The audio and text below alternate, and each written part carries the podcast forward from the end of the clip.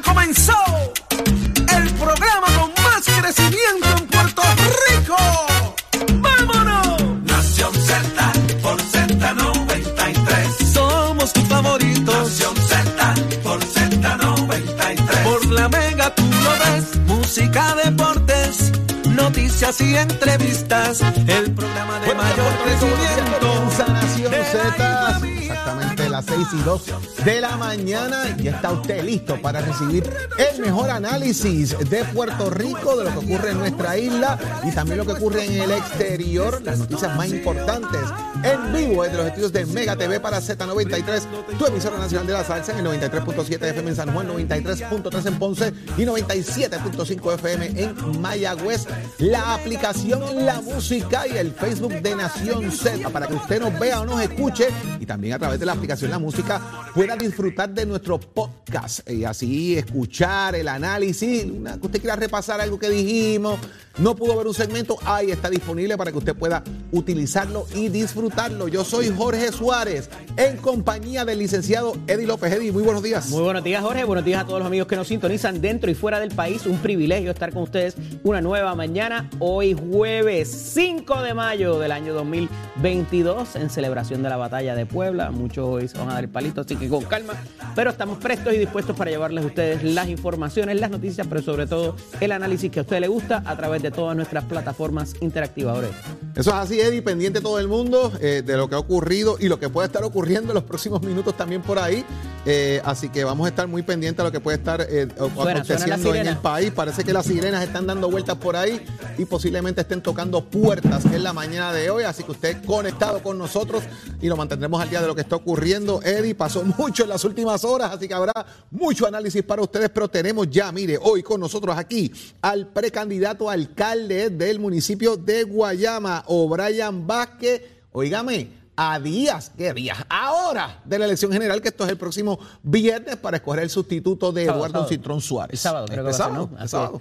También va a estar con nosotros en el panel de análisis el ex candidato a la poltrona municipal por San Juan en el PIB, el amigo y licenciado Adrián González Costa, a ver qué nos va a decir de esa querella eh, al Departamento de Justicia que han presentado todos los ex candidatos a la alcaldía por San Juan para, por el asunto del asfalto, Jorge. También, Eddie, va a estar con nosotros la alcaldesa de Loíza, Julia Nazario, que está pasando en el PPD, entre otras cosas, y ella tiene que una actividad también por ahí el día de mañana party, para las madres, así que nos va a contar sobre eso y como siempre el análisis del licenciado Leo Aldrich aquí de frente al país, así que usted conectado con nosotros en Nación Z, que esto acaba de comenzar. Está trascendiendo en las redes sociales hay movimiento, Eddie, hay movimiento ahora mismo del, del, F, del FBI de dos alcaldes del área este del país, así que vamos a estar pendientes a esto. Eh, aparenta ser de que estén diligenciando órdenes de arresto contra dos alcaldes, uno precisamente en el área este de Puerto Rico, otro un poco más a la montaña, cerca de- del área, ¿verdad? Entre Caguas, Comerío, por esa área. Eh, vamos a esperar, obviamente, que haya más información, pero pendientes, aparente ser dos alcaldes, Eddie, dos alcaldes que pueden estar eh, vinculados a esta orden de arresto que diligencia el FBI a esta hora. Pero en lo que eso pasa, también hay otra cosa que tenemos que atender y es que parecería de alguna manera que comienza el proceso de desmantelamiento del Partido Popular Democrático. Ayer finalmente, luego de mucho decirlo, anunciarlo y lo voy a hacer, de hecho aquí en Nación Z lo dijo en varias ocasiones que estaba ya tomando una decisión que lo tenía pensado y que lo iba a hacer, y, pero que no estaba seguro y lo demás. Luis Raúl, el representante Luis Raúl Torres, finalmente envía la carta desafiliándose del Partido Popular Democrático a José Luis Dalmao, entre otras razones, que yo creo que son unas que vienen acumulándose. Dice que tiene que ver también con el descontento y la falta de comunicación del senador Dalmao como presidente del Partido Popular para atender unos reclamos, entre ellos el tema también de la redistribución electoral, que eso lo tenía bastante molesto a Luis Raúl. Decide desafiliarse. Ahora, ¿qué va a pasar? Esa es la gran pregunta, ¿verdad? Eh, queda fuera de todos los organismos del Partido Popular Democrático, queda fuera de lo que es, en este caso, eh, el Consejo General, Asamblea General y cualquier otra posición como presidente también del precinto 2 de San Juan. Y de paso, Ramón Luis Cruz Burgo, secretario de Pava, dijo, pues ¿saben qué? La reorganización de San Juan empieza, ya tenemos candidatos y de aquí a que se acabe el año vamos a tener un presidente y candidato allí, Eddie. Aparenta también tener que ver con un asunto de unas medidas que presentara el representante Torres Cruz a los efectos eh, de eh, ponerle algunas garras al contrato de Luma y que no se le aprobaran en el Senado y que se las tuvieron ahí aguantadas y no se las soltaban y demás. Y hubo un descontento en cuanto a eso. Eso fue la última gotita que le dio al cántaro, a la piedra para romperla. Este, pero la realidad es que eh, se da un manejo distinto y tiene que darse. O sea, esto no es un tirijala, no es una pugna entre los presidentes y el presidente del partido. La realidad es que a nivel institucional de la Cámara de Representantes eh, hay otras personas que no pertenecen al caucus del Partido Popular Democrático que tienen comisiones, que mantienen su presupuesto y que el presidente de la Cámara lo ha reconocido así y le da un voto de confianza adicional. Vamos, eso es otra cosa distinta al representante Torres Cruz, mientras que el, asunto contrario eh, en el Senado es que es el presidente del Senado y presidente de la colectividad quien lo despoja de sus, eh, de sus posiciones dentro del partido, dentro de la colectividad. De nuevo, son dos cosas distintas, pero parecería como que Tatito le dijo, ven para acá, no te vayas, quédate aquí, no vas a perder nada. Y es José Luis Dalmao y el presidente del partido quien eh, de alguna manera, eh, pues toma eh, la acción un poco correctiva o de alguna manera eh, saneando al partido, ¿verdad? Y que eh, evidentemente pues crea el conflicto. ¿Qué va a pasar de aquí en adelante? ¿Cómo va a votar el representante de ahora en adelante? ¿Cuál va a ser su futuro político? Todo eso queda por verse. Si va a correr dentro del mismo precinto 2, si va a correr por acumulación, si va a correr punto, y cómo de alguna manera ha tenido las conversaciones con sus constituyentes, con personas que votan bajo la insignia de la pava íntegro y si las va a mantener, y si de alguna manera, pues, más allá de haberse hartado con J de las situaciones que pasan en la colectividad, pues eh, va a tener como quiera ese contacto directo. Todo eso queda por verse de cómo esto va a trascender, Jorge. Y es interesante porque no necesariamente, como bien dice Eddie, hay que quitarle las comisiones y lo demás. Y hay presidentes de comisiones de otros partidos políticos eh, y, en gran medida el voto le hace falta a Tatito. O sea, la delegación del Partido Popular quedaría sin la mayoría de los 26, dejando fuera a Luis Raúl.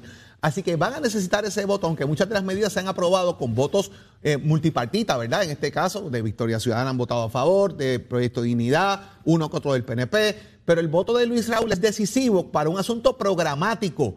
Y en ese sentido, Tatito va a tener ahora que jugar un juego muy importante de cómo mantener a Luis Raúl ahí en el redil, mantenerlo dentro del grupo, porque le va a pasar entonces lo mismo que a José Luis Dalmao en el Senado, que no va a tener entonces una mayoría absoluta política y va a tener que jugar para conseguir votos y aprobar medidas. Así que eso va a estar la más de interesante. Por otro lado, hoy se va a declarar culpable Joseph Joey Fuentes quien es un amigo del gobernador de Puerto Rico y quien estuvo a cargo de lo que es el PAC eh, Salvemos a Puerto Rico. Eddie López, vamos a discutir entre, esto entre los dos, porque me parece que podemos ir ah, haciendo una conversación sobre este tema. Y es que hay un pliego, ¿verdad? Una, ¿cómo se llama el término que lo que se presentó ayer? Que no es un pliego acusatorio tampoco, es simplemente un acuerdo de, que la persona de va de colaboración, en este caso, de, de Joseph. Aquí surge que hay exactamente tres PAC, lo que es Fundación Igualdad, Foundation for Progress y salvemos a Puerto Rico. Tengo que empezar para definir lo que es el PAC. El Comité de Acción Política es un ente que se crea, un constructo eh, creado para, ah, de alguna manera, adelantar un interés. No, no debería tener que ver con los candidatos, que es una de las situaciones que aquí se manifiestan. Y las personas le pueden donar de una manera eh, inclusive anónima, porque lo que se defiende es una idea no, de nuevo, eh, puede que la idea cuadre con lo que piensa X candidato, pero no debe haber coordinación entre la campaña política de un candidato o de un partido y este constructo que se llama Comité de Acción Política. Yo creo que es importante. Y de ahí que esto es federal, que no, que no es, eh, estatal, por lo tanto se rige por lo que es las leyes federales o el FEC, ¿verdad? En este caso. Sucede que el secretario de estas entidades es la misma persona, no se divulgó el nombre de esta persona en el acuerdo que se divulgó el día de ayer, pero Joseph Pérez, Joey, mejor dicho, ¿verdad? Joey eh, va a llegar a un acuerdo porque él mintió eh, a la hora de decir de dónde estaba saliendo el dinero para este super PAC. El individuo uno, Eddie, en este caso, es un asociado a Pedro Pierluisi, un recaudador significativo que mantenía comunicación con eh, los grupos, con el Super PAC a través de mensajes de texto, según revela obviamente la Fiscalía Federal que según ellos cuentan con mensajes de texto que denotan la conspiración para ocultar el origen de los fondos y adelantan comunicaciones a esos fines. El individuo número dos es el secretario de esta corporación, de estas tres corporaciones que les mencioné, ¿verdad? Fundación Igualdad, Foundation for Progress y Salvemos a Puerto Rico, y mantenía comunicación directa con Joey eh, para poder atender el tema de cómo fraguar el dinero. Y el individuo número tres es un abogado consultor que hizo un donativo ilegal. Y aquí voy, Eddie.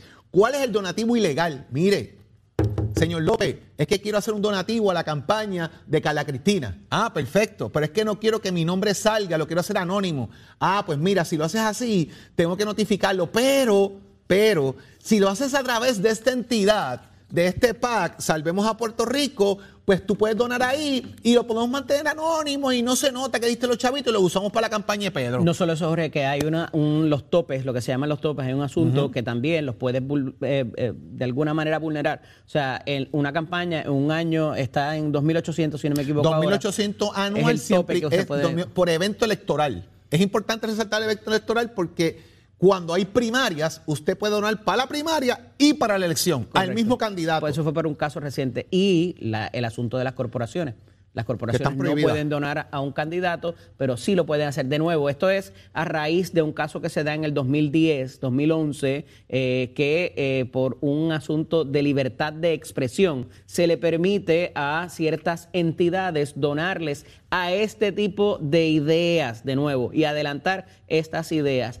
¿Cuál es la coordinación que se hace con una campaña política? Es una de las cosas que se está investigando, pero parecería que del pliego, otro asunto que se está investigando, Jorge, es que cuando las personas se acercaban a las campañas, y de nuevo, está, eso es eh, analizando lo que dice este documento, lo que se llama, lo que se titula como information, es que le decían, pues mira, no lo hagas por aquí, vete, por- vete a través de la entidad sin fines de lucro. La entidad sin fines de lucro es la que le dona al Comité de Acción Política y ahí hacemos la desconexión y tienes todos estos eh, disposiciones legales que te protegen. En, eh, en- en una de ellas, pues es el asunto de los márgenes o los topes por los que se pueden donar. Y de esa forma parecería que, eh, de nuevo, se, se vulnera o se trata de eh, ir por encima de las disposiciones. ¿Por qué eso no está regulado en Puerto Rico? Porque inclusive estos comités de acción política, donde se registran es federalmente, de nuevo, porque es un asunto que está regulado federalmente por la libertad de expresión. Mucha gente levanta el asunto de si donar dinero es, es expresión como tal. Eh, ahí el Tribunal Supremo de los Estados Unidos, en esa determinación de lo que se llama Citizens United, determinó que sí, que el derecho a la expresión equivale el donar dinero a las campañas de ideas. Y no puedo recalcar eso más, Jorge. Esa es la parte interesante porque es el tema de la idea, de cómo manejar este, este tema, porque. Y el tema también vinculante, Eddie. La vinculación, ¿verdad? De que yo esté dando dinero del PAC y yo tengo una coordinación con la campaña política del candidato para ejecutar la campaña en contra, en este caso, que fue contra Wanda Vázquez y contra eh, Charlie Delgado Altieri. Y cabe señalar ahora que va a surgir el tema de la legitimidad del proceso, porque se puede determinar, mira, es que aquí hubo irregularidades, hubo señalamiento, y separemos otra vez un término, Eddie, que es importante, el tema del Contralor Electoral en Puerto Rico de la campaña Pierluisi, versus la investigación que se está haciendo sobre una campaña de, de- que tiene cierta, ma- en cierta forma una regulación federal, que es muy diferente. Bueno, Cuare, Jorge, porque por donde empieza todo esto es por una alegada eh, querella que hace nuestro dónde- compañero dónde aquí de Jorge ¿Sabe dónde la Dávila. anunciaron? Aquí en Nación Z. Aquí. Jorge Dávila anunció aquí, en medio de la campaña política, la erradicación de esa querella. ¿Y qué alegaba esa, esa querella? Precisamente una coordinación de campaña. O sea, se estaba investigando el asunto de si el PAC,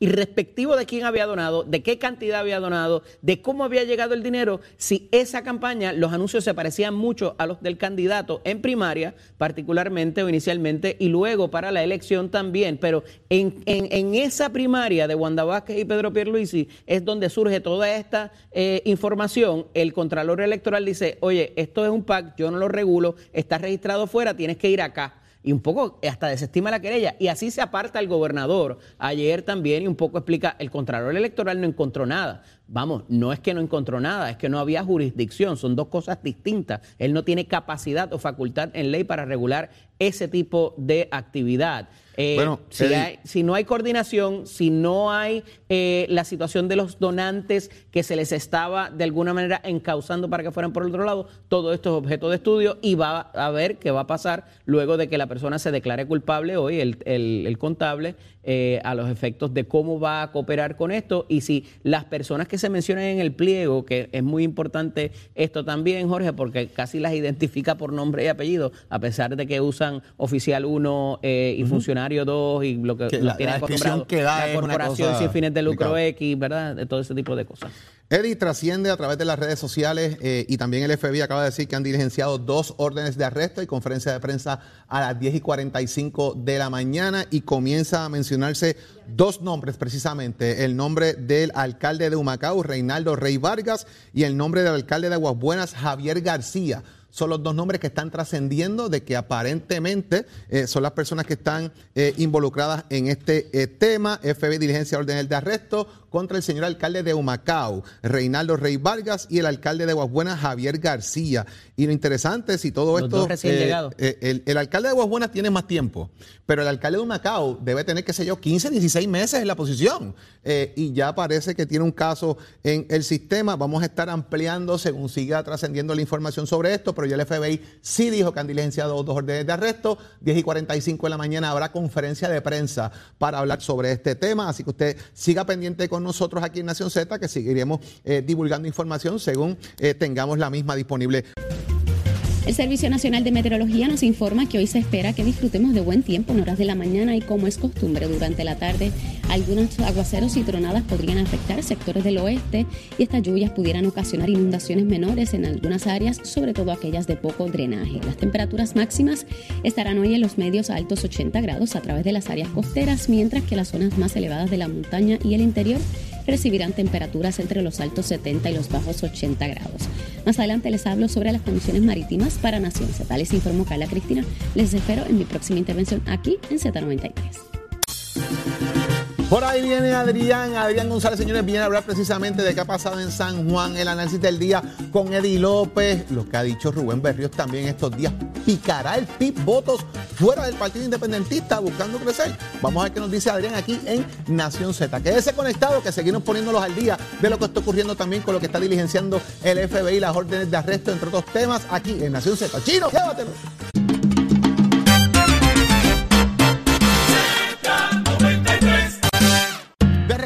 Z Puerto Rico y estamos listos y preparados para seguir con ustedes. 6 y 31 de la mañana. Carla Cristina ya está lista con nuestros titulares y en Guaynabo están haciendo una auditoría de la pasada administración, Carla. Asimismo, es Jorge, buenos días para ti, para Eddie, para todas las personas que nos ven y nos escuchan a través de Z93. En los titulares, el Departamento de Justicia enfrenta el próximo año fiscal la amenaza de perder una cantidad indeterminada de fiscales a causa de una diferencia salarial provocada por el plan de clasificación y retribución del gobierno central. Y de otra parte, como dijiste, Jorge, la Oficina de Auditoría Interna del municipio de Guaynabo investiga posibles manejos inadecuados en la adjudicación de subastas durante la administración de Ángel Pérez, quien renunció en diciembre pasado tras ser acusado por las autoridades federales por actos de corrupción. Y de otro lado, en el mensaje especial que ofreció ayer el presidente de la Cámara de Representantes, Rafael Tatito Hernández, destacó la creación de un task force dentro de la Oficina de Gerencia y Permisos para aprobar de manera expedita todos los proyectos financiados con fondos federales. Y en temas internacionales, el primer ministro británico Boris Johnson y su homólogo japonés Fumio Kishida se reunirán hoy en Londres para ultimar un pacto de cooperación militar que permita a los ejércitos de ambos países trabajar, hacer maniobras y operar de manera conjunta. Y en una noticia de última hora, el negociado federal de investigaciones informó que esta mañana ejecutó dos órdenes de arresto por cargos de corrupción y adelantó que a las 10 y 45 de la mañana habrá una conferencia de prensa en la que ofrecerá más detalles. Damos paso al segmento de análisis del día y con nosotros está como todos los jueves el amigo licenciado Adrián González Costa, ex candidato a la poltrona municipal de San Juan por el Partido Independentista Puertorriqueño. Buenos días, Adrián, bienvenido. Muy buenos días a ti, Eddie, y a todas las personas que nos están escuchando. Primero que nada, felicidades, que sé que cumpliste años en estos días, esos tiernos 53 años, eh, los portas muy bien. Felicidades, un abrazo. 39. 53 tienes tú. 51, dice Ore. Mira, tenemos mucho que cubrir. Quería comenzar por esta querella o referido al Departamento de Justicia que presentan todos los ex candidatos a la alcaldía municipal ahora en el 2020. Tú fuiste parte de ese junte. Cuéntanos con qué se come esto, qué los movió a hacer esto y si hubo qué coordinación para presentar el referido. No, mira, en términos de, coordinación ah, fue una cosa bastante sencilla. Eh, eh, cuando empiezan a salir lo- lo- los distintos reportajes, ¿verdad? Investigaciones sobre el alcalde, incluso hasta coincidíamos en programas de televisión diciendo prácticamente a veces lo mismo. Y, y creo que lo más importante de este referido es precisamente la convergencia entre cuatro personas, aunque el de Proyecto Dignidad no lo firmó, que tampoco manifestó estar en contra, es simplemente que no tenía tiempo de revisarlo para firmarlo, pero con el compromiso de que si lo entrevistaban, iba a, a- a- a mostrar su aval con la acción. Así que podemos decir que, lo, que cuenta con el aval de ¿Qué los contiene cuatro. ese referido que no sepamos ya de lo que se ha ventilado públicamente? Na- na- nada, al contrario, es una recopilación de lo que se ha ventilado públicamente y cómo las contradicciones a las que llega el alcalde y distintas figuras del PNP en cuanto a todo lo ocurrido con el asfalto. Eh, como he dicho anteriormente, eh, los referidos no necesariamente. La gente rápido de un referido dice, mira para allá, buscando debajo de las piedras, eh, o una cacería de brujas. Todo lo contrario, todo lo contrario. ¿Qué esperan que pase en el Departamento de Justicia, Adrián, con este referido? que se esclarezca. Y esclarecimiento puede ser o descartar la comisión de delitos o si en efecto hubo irregularidades que eh, pudieran eh, significar la comisión de un delito, bueno, pues que se encauce un proceso contra quien sea. Pero siempre yo he dicho lo mismo, las investigaciones son para descartar comisión de delito y en el caso de un alcalde, ya el país no no no aguanta otro Se había más. hablado del asunto de la ley 222 que pudiera incidir quizás como un donativo ilegal. Eh, ¿No presentaron esto ante la oficina del Contralor Electoral? Eh, ya el Contralor Electoral estaba investigando eso. Eh, se va a justicia por lo limitada de la jurisdicción del Contralor Electoral. El Contralor Electoral investigará eh, eh, la naturaleza, ¿verdad?, de cómo llegó la brea al piso eh, y cómo qué función jugó Miguel Romero en, en, en cómo esa, esa brea se utilizó pero hay unas cosas que son más allá de las de las de las facultades y la jurisdicción del contrato electoral, como por ejemplo la prohibición de un funcionario electo, en el caso de un senador, de recibir obsequios, que es lo que supuestamente pasó. Esta compañía eh, recibe un, un- eh, tiene un excedente y se lo obsequia a, a- un senador para que lo administre. Por más que el senador dijera que se le obsequió a la comunidad, mm, caramba, los hechos de los hechos se desprende otra cosa. De las expresiones que hicieron otros senadores y representantes se desprende otra cosa. Eh, además de la ley de ética, que prohíbe que, un funcionario electo reciba obsequios, hay otros aspectos aquí, como por ejemplo, si ese asfalto que alegadamente sobró, se, se- se- en su origen fue adquirido con fondos públicos, hay un problema ahí también. O sea, Claro. ¿excedente de dónde?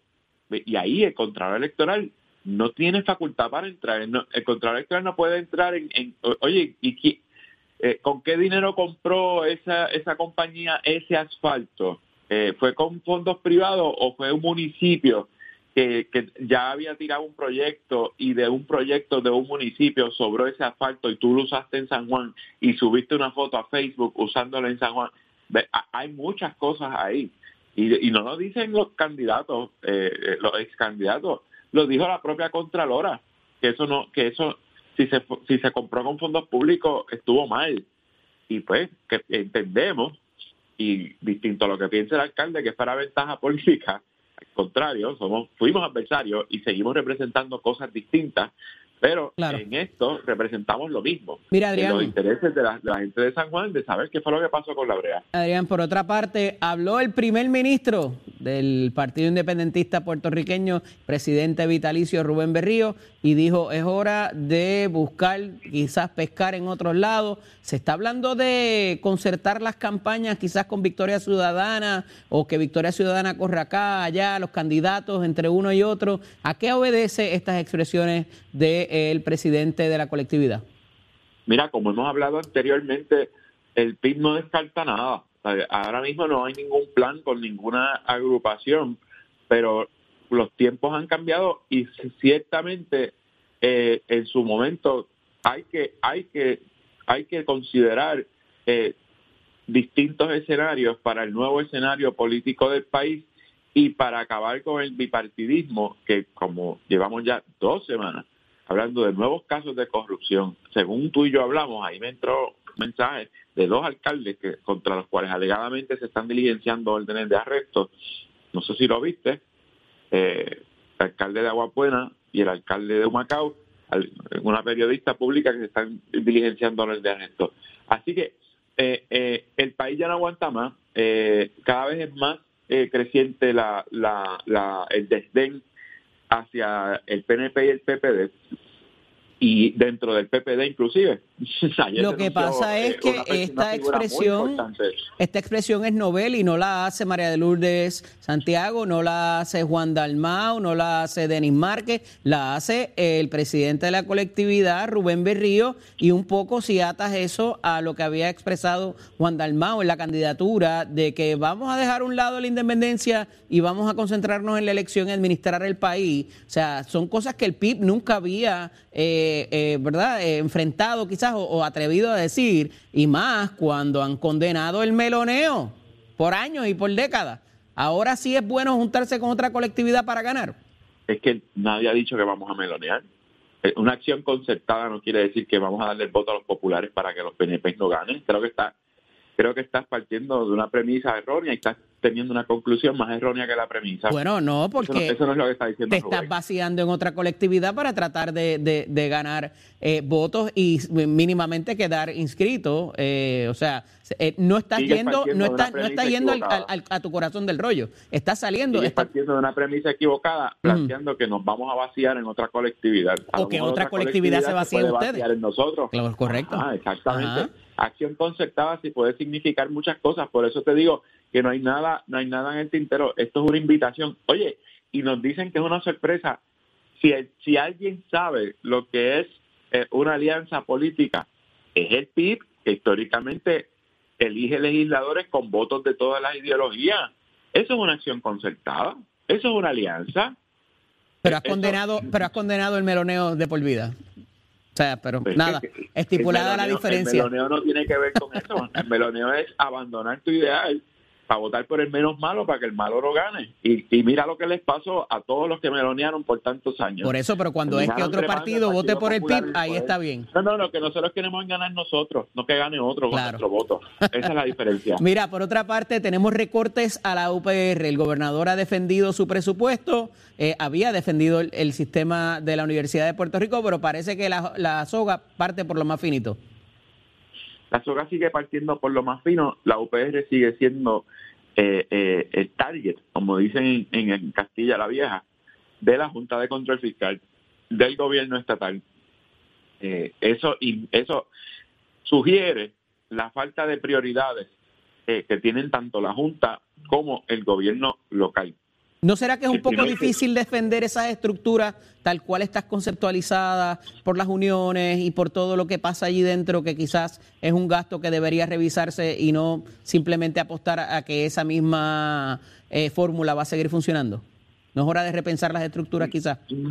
Vamos a repensar la estructura de la Junta, por ejemplo, que son solo siete y cuesta 60 Está bien, millones. pero vamos a hacer lo que podemos Vamos cambiar. La, la Junta no la vamos- podemos cambiar desde aquí. La no, no, el universidad, la estructura de la universidad, el sí. presupuesto. Podemos cambiar el presupuesto de la Junta, la Junta va a estar ahí.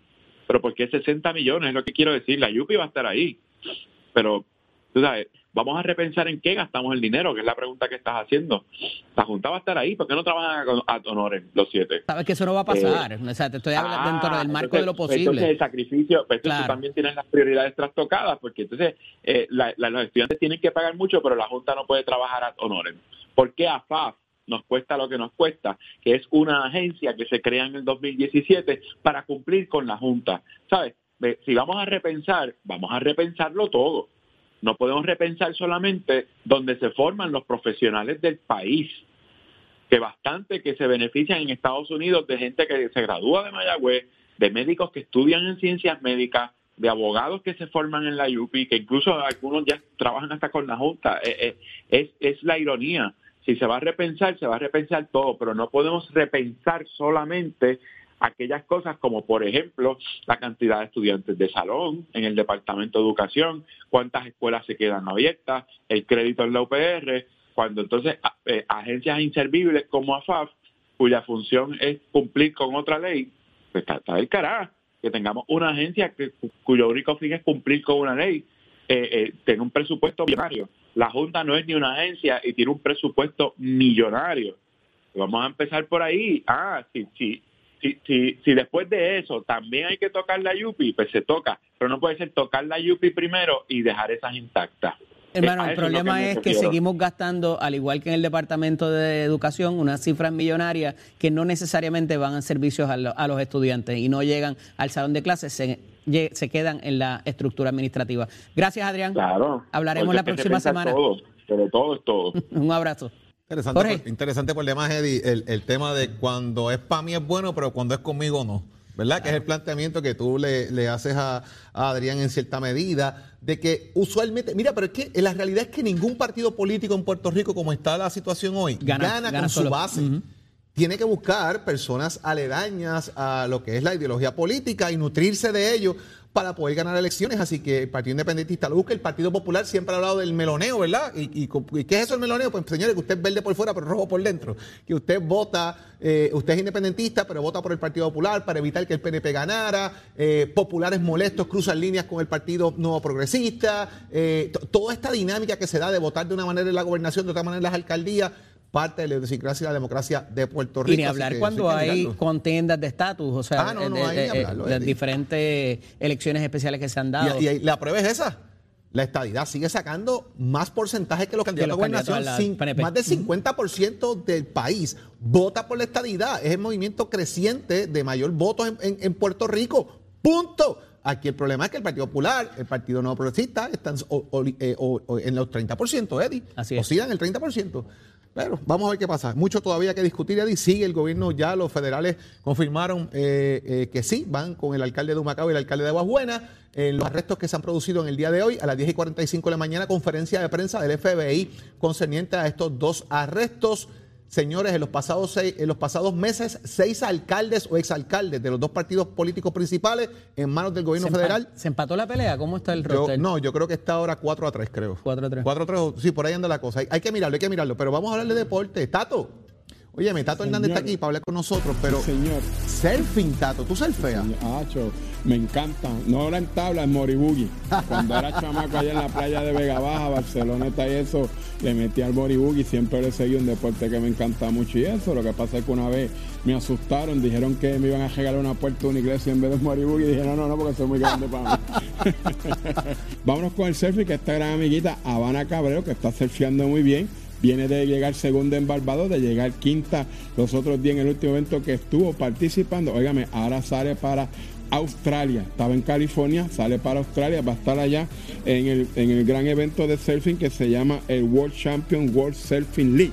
De ahí van a haber ocho eventos en esas playas de Australia porque ella está buscando la clasificación para participar en si llega la clasificación para las próximas Olimpiadas en París 2024 y la tenemos en su último hit donde estuvo compitiendo en California, así que le auguramos lo mejor.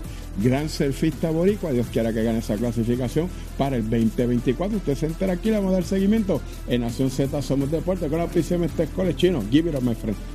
El Servicio Nacional de Meteorología nos informa que hoy tendremos olas generalmente entre 3 y 5 pies a través de las aguas locales con vientos moviéndose del este de 10 a 20 nudos, por lo que se exhorta a los operadores de embarcaciones pequeñas que ejerzan precaución en aguas del Atlántico y el pasaje de la Mona. Además, el riesgo de corrientes marinas se redujo de alto a moderado para la mayoría de las playas locales y abajo en las playas del oeste de la isla. Más adelante les hablo sobre cómo estará el clima hoy. Para Nación Z les informó Carla Cristina. Les espero en mi próxima intervención aquí en Z93. Levantando al país, Puerto Rico, levantando al país. Aquí está el ingeniero Jorge Dávila levantando al país. Óigame que vamos a tener una invitada muy especial también en la mañana de hoy. Jorge, buenos días. Buenos días, Jorge. Eh, aquí tempranito en la mañana, levantando el país, que es lo que me gusta hacer. Sí, últimamente hay Eh, gente que. Pero lo que pasa es que hoy levantaron gente de otra manera, pero está bueno, bien. pero está bien. Yo- Aquí estamos yo- haciendo otra cosa. Yo estoy aquí haciendo otra cosa. Aquí estamos hablando de las cosas positivas que tiene Puerto Rico, que son muchas. Y tengo de invitada a una persona que conocí recientemente, se llama Noreris La Torre. Y es- es- esta mujer, yo no sé cómo lo hace. Ella, una mujer emprendedora, es actriz, es presentadora, es locutora, es productora, es comunicadora social y es empresaria. ¿Y ¿Qué, qué no eres? Se acabó el programa ya con esta presentación. No te apures que tenemos varios minutos. Buenos días. Mira, Jorge 1, Jorge 2. Buenos días, Puerto Rico. ¿Cómo está? Encantada de estar con ustedes en la mañana de hoy. Y madrugadora, ¿te faltó decir eso ahí también? A ella es madrugadora, le encanta madrugar. Tan Me pronto yo le dije encanta. que tenía que estar aquí a las seis y media, me dijo, perfecto, allí estaré, porque yo me levanto todos los días a las cuatro de la mañana, me dijo. ¿Eso es verdad? Bueno, vamos a dejarlo ahí. Pero digo, cuéntanos cómo welcome hace to the esto- club. Cué- Cuéntanos cómo hace. Primero te preguntaría, de todos estos roles, ¿cuál es el que más te satisface? ¿Y cómo sacas tiempo en las 24 horas del día para hacer de todo esto? Bueno, eh, buena pregunta, buena pregunta. Lo que, ¿verdad? La- lo que llamamos aquí la profesión más bien es vocación. Me encanta, son 25 años ya de experiencia combinada. Me encanta muchísimo poder interactuar con el público, interactuar con las personas y prácticamente todo lo que estoy haciendo allá, eh, ¿verdad? Con esto, con estos títulos que acabas de mencionar, es precisamente interactuar y ayudar a otras personas. Y ¿Cómo? Para mí, ¿Cómo?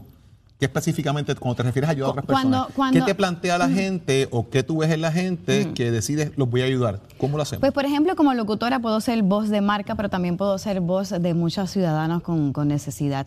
Y me gusta ser partícipe de muchas activa- eh, activaciones, ¿verdad? de campañas y organizaciones, fundaciones que lleven un mensaje sobre todo de valor y de conciencia, responsabilidad y compromiso social. Por lo menos en, esa, en ese listado siempre me apunto. Quiero ser voz, quiero ser imagen.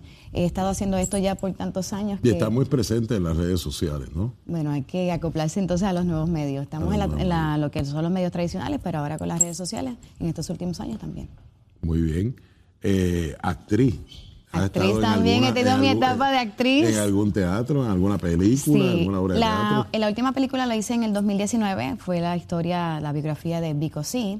En esa oportunidad, en ese proyecto tuve, fui el personaje de la madre de Vico C. Y fue bien interesante porque por muchos años estuve haciendo un papel de joven, ¿no? contemporánea, literal, personaje a mi edad, a mis características físicas, pero para este proyecto pude desa- desarrollar un personaje de avanzada edad, un personaje que era pues un poco más dramático, más sufrido y pues también muy enfermizo. Fue un reto porque aparte de tener muchos, no tenía mucho diálogo, pero interpretaba más por las emociones, por las miradas y no- nosotros como actores y como actrices tenemos un reto de llevar un mensaje simplemente con la mirada y es una asignación interesante. Me encantó muchísimo, un proyecto que dio eh, mucho de qué hablar por la biografía y por, por supuesto por todo el equipo de trabajo que, que forma parte de Pues él. mira, eh, es- esto que hacemos aquí, ¿verdad? Levantando el país, precisamente, eh, es tratar un poquito de enviar ese mensaje positivo, ¿verdad? Yo, yo siempre he creído, eh, y aquí nos levantamos noticias como las, o noticias como las que nos hemos levantado en la mañana de hoy, lamentable, pero hay un Puerto Rico diferente, hay un Puerto Rico que lamentablemente los medios muchas veces no comunican. Y para eso es este espacio. Y, y yo creo, ¿verdad?, eh, que todas estas iniciativas que tú tienes, de alguna forma te invitaría a que las compartas con nosotros. Eh, ¿Verdad? Tienes un espacio aquí, una plataforma No, desde donde puedes. Enviar, ¿verdad?, ese mensaje social que tratas de enviar a través de las redes. Agradeci- agradecida hone- honestamente, gracias por este espacio. Nosotros acá, eh, la nueva generación, tenemos también una responsabilidad, como te dije, podemos hacer tantos cambios, podemos, eh, nosotros tenemos la oportunidad de hacer unos ajustes a la forma de trabajar hoy día. Estamos acostumbrados, ¿verdad? Y, y nacemos y nos desarrollamos en una conducta aprendida de, generaciones anteriores. Pero nosotros tenemos una gran ventaja, los medios sociales, las plataformas, la forma de, llevar un mensaje tan directo, de atrevernos a hacer algo increíble cada mañana, de no dejarnos limitar por los sucesos negativos, sino eh, en- realmente empoderarnos, realmente enfocarnos y, y tras ello, yo cada mañana digo, pero yo sé que cada día nosotros nos encontramos en cada cada situación X, pero es como que saberlo torear, es decir, ¿qué nos vamos a encontrar hoy día? Pues vamos para adelante, porque si eso es parte de pro- del proceso, eso nos va a hacer crecer, nos va a hacer madurar, este, y pues los retos llegan así, es la manera de nosotros madurar como adultos. Hay, hay un proyecto bien interesante, eh, leyendo tu biografía, eh, tienes un proyecto que se llama Abuelos, Abuelos jóvenes. Jóvenes. Abuelos jóvenes. Eh, ¿De qué se trata Abuelos Jóvenes? Y, y- y me imagino entonces que, que tú fuiste abuela joven. sí, no te imaginas, soy. Ah, ¿A qué, ¿A qué edad tú fuiste abuela? Eh, a los 36 años y con ellos... ¿A los qué? Se acabó el programa. A los, a los 36 años. Con ello, pues obviamente llega una gran responsabilidad, pero ahí está la clave. Este proyecto es muy bonito porque cuenta una historia, ¿verdad? Como testimonio propio. Eh, y cuando comencé con este proyecto, muchas familias se unieron a esta historia porque no, eh, acá en Puerto Rico hay una gran población de, de padres y abuelos jóvenes y, por ende, como les mencioné, una gran responsabilidad. ¿Qué nosotros estamos haciendo ahora en nuestra etapa de madurez, de ahora que estamos en la etapa productiva? ¿Qué estamos haciendo para llevar un mensaje, verdad, para esa próxima generación? Precisamente lo que estamos hablando ahora de hacer un cambio en nuestro país y en esas futuras generaciones, pues esto es parte de lo que estamos presentando en este proyecto Abuelos Jóvenes. eh, la estructura es cápsulas ed- educativas, llevar un mensaje de valor, de la importancia que tienen los abuelos en nuestra sociedad y en nuestra familia, cómo somos como seres humanos hoy día gracias a nuestros abuelos. En mi caso, Ahí está. yo, yo respeto mucho y tengo mucha empatía por el ser humano y es gracias a mi abuela. Bueno, yo, yo me voy a apuntar en los abuelos jóvenes. Pues Sí, yo, yo me divertido yo- también. yo- yo me- considero, yo me Aquí, considero un aquí hay abuelo joven. cosas, aquí hay cosas y hay o cosas. sea- Eh, no, no mezcla la gimnasia con la mayonesa, No, no, compadre. no, no, no. Y dije mayonesa para, para No, no, no, complicártela, no. porque tú sabes dónde está No, esa no, frase. es que yo antes, antes que- de hacer este comentario, yo le pregunté que ella considera un abuelo joven. Y puede ser un, un abuelo joven en edad cronológica y un abuelo joven En alma y corazón. en alma y corazón. Y a Jorge le con aplica al mi energía. corazón. Al mi ¿verdad? corazón. Gracias por estar con nosotros aquí en la mañana de hoy. Soreli, muchas gracias por estar con nosotros aquí en Nación Encantadísima, Z. mucho que contar Y como siempre, con Jorge Dávila por traer invitados espectaculares que dan testimonio de vida, de cómo echar para adelante y de ayudarle a usted a emprender, a seguir el camino que usted tiene de por medio, que las piernas mire, las eche para el lado y siga para adelante, que de eso se trata. Gracias a ambos por estar con nosotros Gracias, en la mañana de hoy. amable. Gracias por la oportunidad. Y usted no se despegue de su televisor, de la radio, de las redes sociales, señores, que por ahí viene uno de los candidatos a alcalde de Guayama, que hay elección este próximo sábado, O'Brien Vázquez. ¿Qué nos tiene que decir sobre eso? Y también la alcaldesa de Loíza, Julia Nazario, aquí en Nación Z. Llévatelo, chino.